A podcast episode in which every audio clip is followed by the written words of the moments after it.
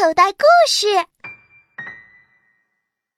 三：霸王龙的风光秋游。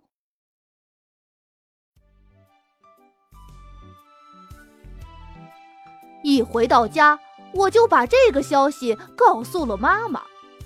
我告诉妈妈，是为了让妈妈帮我做好准备，能让我在秋游的前一天晚上，背着一个装满矿泉水。可乐、蛋糕、面包、火腿肠、薯片等等的小旅行包，在家里走来走去，还挥着手跟他们说要去秋游喽，再见。一般来说，那天晚上，妈妈总是很有耐心地帮助我整理小旅行包，比如一会儿把矿泉水放在里面，一会儿又拿出来放在侧面。放在里面说是为了保险，放在侧面说是为了方便，其他的东西也是这样放来放去，生怕谁挤了谁，谁碰伤了谁。好像我背的不是吃的，而是一大束鲜花。我妈妈就是这么小心，做什么事情都认认真真的，而我就没这个耐心了。总是马马虎虎，所以妈妈有时候生气了，就会说：“你简直太不像我的孩子了。”还好，这次秋游的前一天晚上吃过晚饭，妈妈就叫我了：“曹小象，快过来背背看，我已经收拾好了。”我立刻背上旅行包，开始演习，不是太沉。我要去秋游喽，再见。爸爸坐在沙发上看他的新闻，妈妈催我早点去睡觉，因为明天要去秋游。我回到房间，关起门来，继续背着旅行包走来走去，真是太高兴了！明天就要去秋游了，好像旅行包没去年重嘛，妈妈会不会少买东西了？想到这儿，我立刻放下包。把所有东西都拿了出来，摆了一桌子，什么也没少。后来妈妈告诉我，那是因为和去年相比，我长大了一点儿，力气也大了些，所以今年背起来会觉得轻一点儿。我放心了，把它们重新放回包里，但位置和顺序全都乱了。我当然不在乎这些。第二天，当我和橡皮擦、四眼儿、鱼璇、小魔法他们坐在校车上以后，我的声音很高。我带了一个你们谁也没喝过的饮料。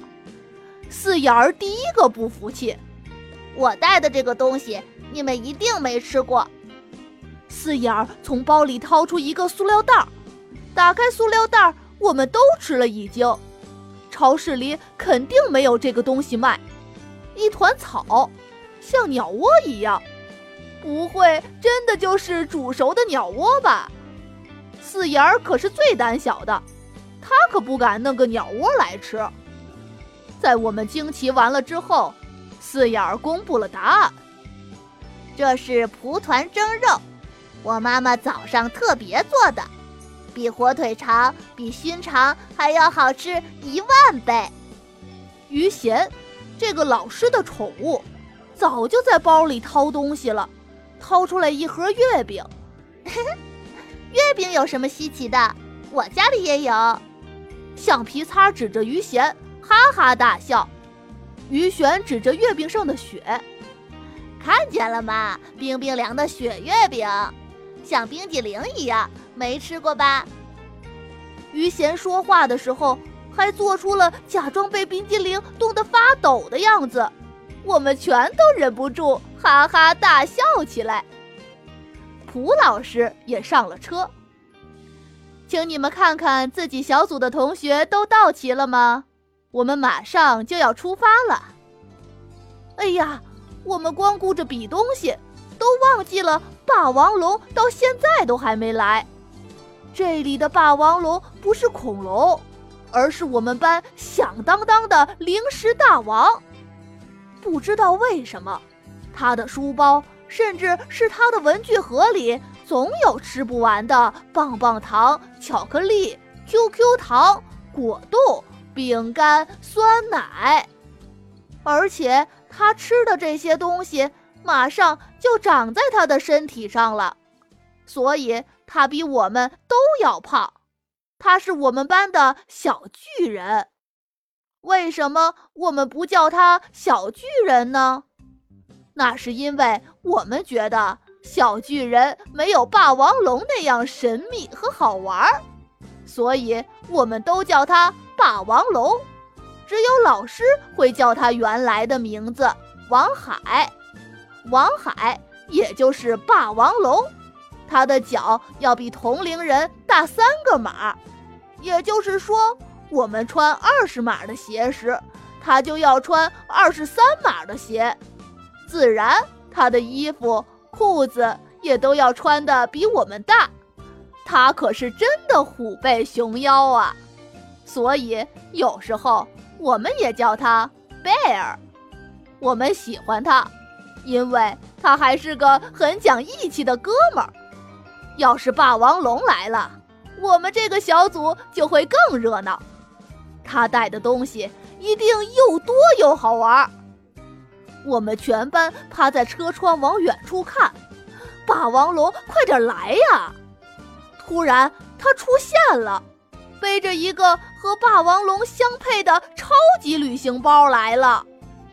大家全都向他挥手，他跑得更快了。那个超级旅行包在背上晃来晃去，就像是一座小山。肯定是一座美味的小山。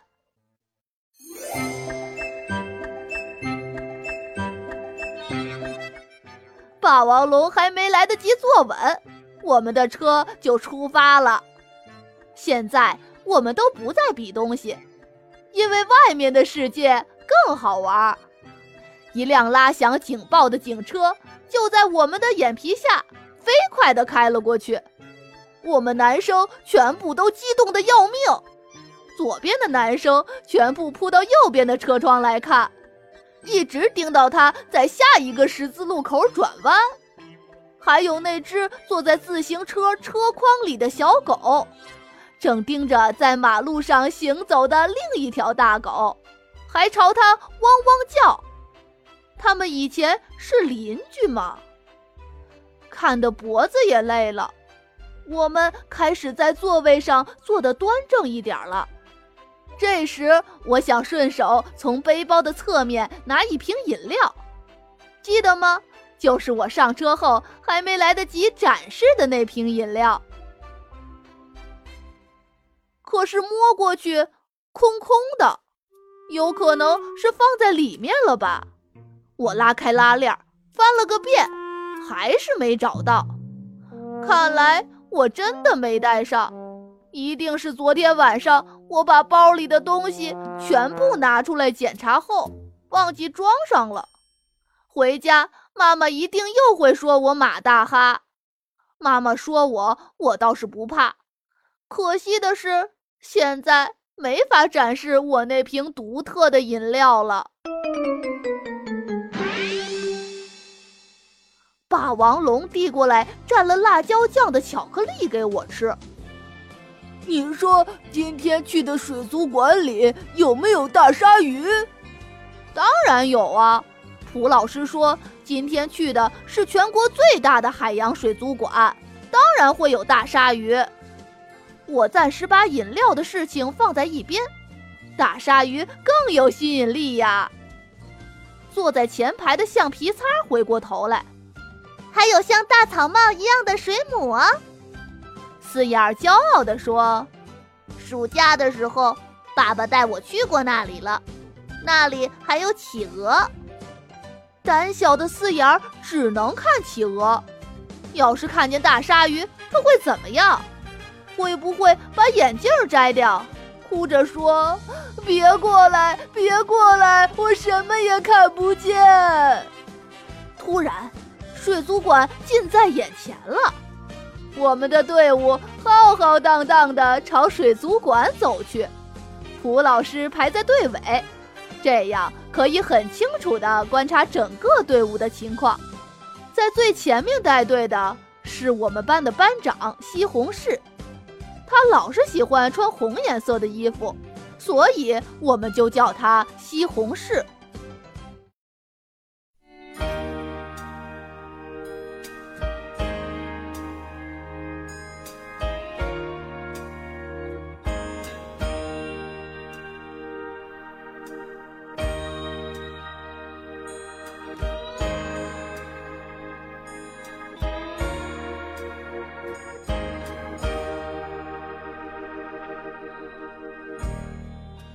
进了水族馆，我们就被水里的动物们完全包围了。